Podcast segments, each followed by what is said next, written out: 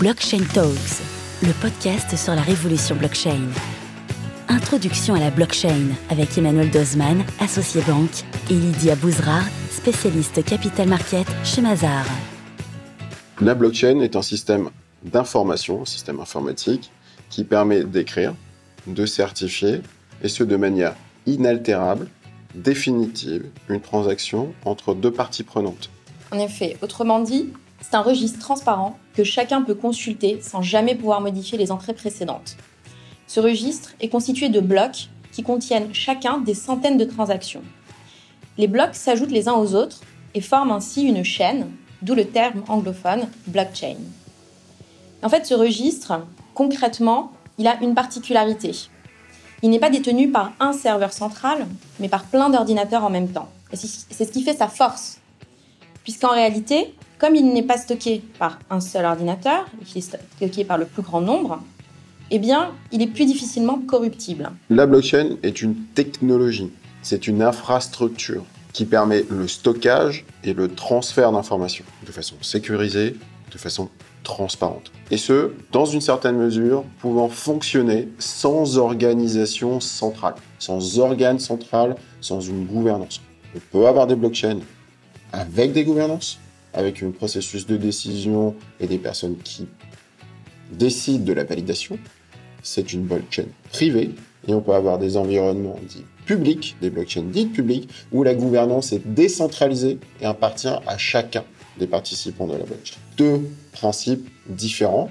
Il n'y a pas une blockchain publique ou une blockchain privée, il y a des blockchains privées et des blockchains publiques. On a des milliers de blockchains, tant privées que public. Les cryptocurrencies sont des blockchains publiques. Il s'agit d'un exemple. Il y a beaucoup d'autres environnements, privés ou publics, et nous allons y revenir. Mais avant, on va peut-être s'intéresser aux origines de la blockchain. En fait, la blockchain est née d'une crise de confiance. Crise de confiance envers les établissements financiers, les établissements bancaires. En 2007, la crise des subprimes a généré rapidement un blocage, un gel de toutes les transactions entre banques, de la peur de devoir affronter la faillite de sa contrepartie. Les subprimes étaient détenus par toutes les banques. Euh, on posait des questions sur la solidité et la fiabilité, puisqu'on ne savait pas où étaient euh, logés ces fameux crédits subprimes. Ils avaient été tellement diffusés, découpés, acheté puis revendu par des milliers de contreparties que, in fine, savoir qui portait réellement le risque était extrêmement difficile. C'était un monde opaque. Euh, conséquemment, dans un monde opaque, pour se préserver, on se referme, on ne s'ouvre pas aux autres et on arrête de prêter et d'emprunter à ses contreparties en tant que banquier. On arrête les transferts entre personnes. Ce faisant, la confiance décroît. Pour éviter cette crise financière, l'inventeur ou les inventeurs, on ne sait pas, de la blockchain ont décidé d'avoir un système qui ne s'appuyait pas sur une vision centralisée de la confiance, mais plutôt sur une vision décentralisée de la confiance. Exactement. C'est comme ça qu'est né d'abord le Bitcoin et toute l'infrastructure, la blockchain qu'il y a derrière. L'idée de Satoshi Nakamoto, dont on ne sait pas l'identité et dont on ne sait rien, on ne sait même pas le vrai prénom, qui est derrière ce protocole et cette technologie, a pris du recul en fait sur cette crise de confiance et s'est dit je vais créer un système participatif. Et en fait, il a créé le Bitcoin qui est un logiciel libre. Ce logiciel n'appartient à personne. C'est un logiciel participatif. Tout le monde peut participer à son fonctionnement et à l'amélioration des algorithmes. Et c'est un système décentralisé. Lorsqu'il a créé ça, ça a posé plusieurs problèmes. Donc, initialement, c'était de la monnaie. Donc, la monnaie posait euh, des problèmes d'échange, des problèmes de numéro de série. Il fallait empêcher qu'on donne deux fois euh, le même bitcoin, sinon la monnaie ne durerait pas, et des problèmes de confiance, puisqu'il a décidé de supprimer les tiers. Et donc, face à ça, euh, il a trouvé des solutions. Pour les échanges entre les utilisateurs, il a pensé au peer-to-peer. Pour garantir la monnaie, pour empêcher que la monnaie soit dupliquée, il s'est dit qu'il allait consigner l'ensemble des transactions dans un registre pour garantir la confiance. Eh bien, c'était l'ensemble des utilisateurs qui allait consigner ces transactions et qui allait valider euh, leur réalité euh, et la correcte valeur de ces transactions. Et ça, c'est le principe de la blockchain.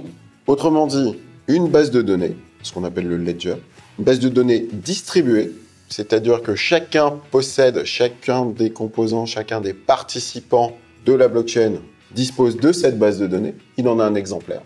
Il le détient dans votre téléphone, dans votre ordinateur. Vous avez un exemplaire de cette base de données qui est constituée de l'intégralité des transactions, puisque les blocs euh, regroupent les transactions. vous avez l'intégralité dans votre base de données des transactions depuis l'origine, et cette base de données distribuée est validée par un consensus qui lui-même est distribué. C'est-à-dire que l'intégralité des personnes qui participent à cette blockchain, à une blockchain, va pouvoir participer à la validation de l'entrée d'une nouvelle information en comparant sa base de données à l'intégralité des autres bases de données. Donc en permanence, à chaque nouvelle entrée d'une opération, d'une transaction dans un bloc, va s'exécuter un contrôle de l'intégralité et de l'intégrité, c'est important, de l'intégrité des autres bases de données. Et cette transaction ne sera ajoutée à un bloc et à la blockchain que si on a un consensus sur cette opération, sur cette transaction, et donc si les bases de données se rapprochent les unes des autres. Si une base de données ne se rapproche pas, elle est exclue. on part du principe que, bien évidemment, la majorité gagne, et on part du principe que personne n'a la puissance de calcul pour corrompre l'intégralité des participants du réseau. Alors vous allez me dire, bien sûr, et si quelqu'un a la puissance de calcul Aujourd'hui, pour corrompre une blockchain telle que le Bitcoin, et donc détenir plus de 50% de la puissance de calcul, théoriquement c'est possible, pratiquement c'est impossible. Si on prend les 500 plus gros calculateurs du monde, y compris ceux de la NASA, ceux de la NSA, ceux du CERN, ceux de tous les GAFA réunis, et y compris leurs équivalents chinois, on arrive à moins de 1% de la capacité de calcul. Donc il faudrait corrompre l'intégralité des serveurs des entreprises et aussi des particuliers pour pouvoir commencer à corrompre une chaîne telle que celle du Bitcoin. Alors il y a des limites. Il y a des limites à ça. Et une des limites euh, que l'on peut poser sur le développement du blockchain public, c'est la consommation énergétique. Bien évidemment, hein, vous vous rendez compte que ces calculateurs, ils ne fonctionnent pas à l'éolienne uniquement. Donc on peut se poser la question de les blockchains publiques sont-elles consommatrices de trop d'énergie et donc sont-elles, dans ce cadre, limitées en matière de développement? Et c'est pour ça aussi qu'on a des environnements, comme on en a parlé précédemment, des environnements dits privés, qui sont moins consommateurs d'énergie. Le temps pour valider une transaction dans un protocole blockchain public, vous allez bien évidemment mettre plus de temps que dans un environnement privé parce qu'il y a beaucoup plus de participants.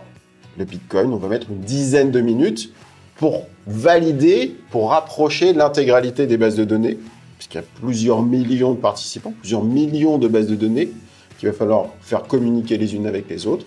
En réalité, par des techniques cryptologiques, c'est pas exactement ça, mais on ne va pas rentrer dans le détail dans cette présentation, vous aurez d'autres présentations pour le, voir. Les techniques vont nous permettre de rapprocher ces bases, mais il va nécessiter beaucoup de temps et beaucoup d'énergie. Ça fait partie des limites, il faut en être conscient. Des blockchains publiques ne sont pas utilisables pour tout en permanence. D'où la création de ces sous-ensembles de blockchains dits privés et qui ont d'autres cas d'usage bien beaucoup plus larges que la monnaie. Du coup, à la question, est-ce que c'est un effet de mode ou une révolution? On répondra que c'est une révolution, euh, parce que déjà c'est une réalité, et qu'ensuite, de par ces principes, la désintermédiation, euh, la capacité à tracer les transactions et le consensus distribué, la blockchain, en fait, aujourd'hui, la promesse, c'est de devenir l'infrastructure de demain, ce qui était en fait Internet il y a quelques années. Aujourd'hui, personne ne se pose la question de savoir comment fonctionne le protocole de communication Internet qui est sous-jacent au web. Vous savez, ce qu'il y a derrière le HTTP, www. Vous ne vous posez pas la question de vos adresses et vous ne vous posez pas la question de savoir comment ça fonctionne. Pourtant, c'est la couche nécessaire à l'utilisation du web, le protocole TCP/IP, le protocole de transfert d'informations. ça ne vous intéresse pas. Néanmoins, c'est fondamental pour que vous puissiez réserver votre billet de train pour aller à Toulouse ou à Marseille. Et eh bien, c'est la même chose pour la blockchain. Demain, une transaction, vous allez la réaliser, vous allez l'opérer, vous allez acheter votre voiture, vous allez acheter votre maison, vous allez acheter des fruits et des légumes, vous allez potentiellement vous appuyer sur un protocole blockchain, mais vous ne le saurez pas. Vous allez être comme Monsieur Jourdain faisant de la prose. On va même pas attendre demain, puisqu'en réalité, la blockchain, on a pas mal de cas d'usage aujourd'hui.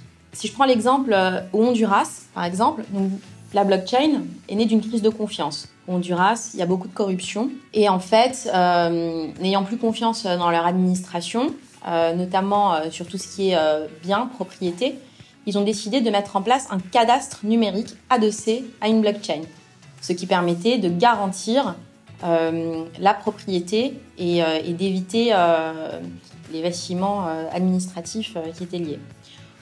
Autre application, euh, demain, dans, la musique, aujourd'hui, un musicien qui crée sa musique est obligé de passer par une plateforme pour monétiser sa musique et pour euh, la transférer au plus grand nombre.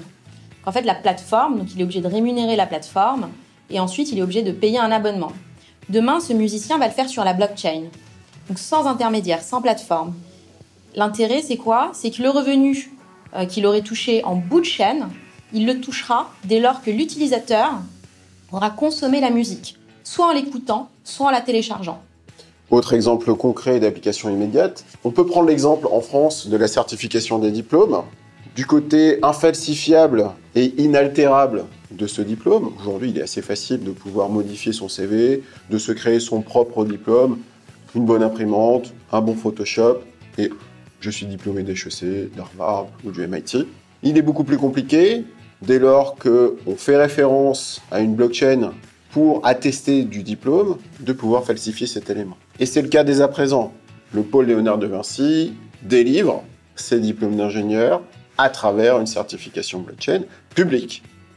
Donc tout le monde peut accéder à cette information, la lire et s'assurer que telle ou telle personne est bien diplômée du pôle ingénieur Léonard de Vinci. On peut passer à l'étape supérieure, qui est actuellement mise en place en Suisse, dans certains cantons, à l'identité numérique. il n'y a plus de carte d'identité. On a une carte d'identité numérique dans un enregistrement de registre infalsifiable. On est dans un environnement qui reste, cette fois-ci, privé. C'est du, c'est pas de la notion de, de, Bitcoin. On est sur une identité qui appartient à un État, qui appartient à un canton. Canton de Zoug, en Suisse, met en place l'identité numérique. Alors on n'en est pas encore là en France, on est loin, on démarre en réalité la France, par rapport à d'autres pays, euh, avance, mais avance à un rythme plus mesuré sur ces éléments de distribution. Pour finir, euh, on insiste pour, euh, pour bien dire que la blockchain est une infrastructure. Ça peut faire peur, on peut se dire on n'aura plus de banquier, on n'aura plus de notaire, on n'aura plus d'assureur. Mais en réalité, si on reprend l'exemple du notaire, effectivement, un algorithme, en fait, il va pouvoir certifier l'exactitude en fait de l'acte. En, revanche, l'algorithme ne va pas pouvoir se rendre sur la parcelle de terre et dire que la parcelle de terre appartient bien à euh, la personne qui l'occupe.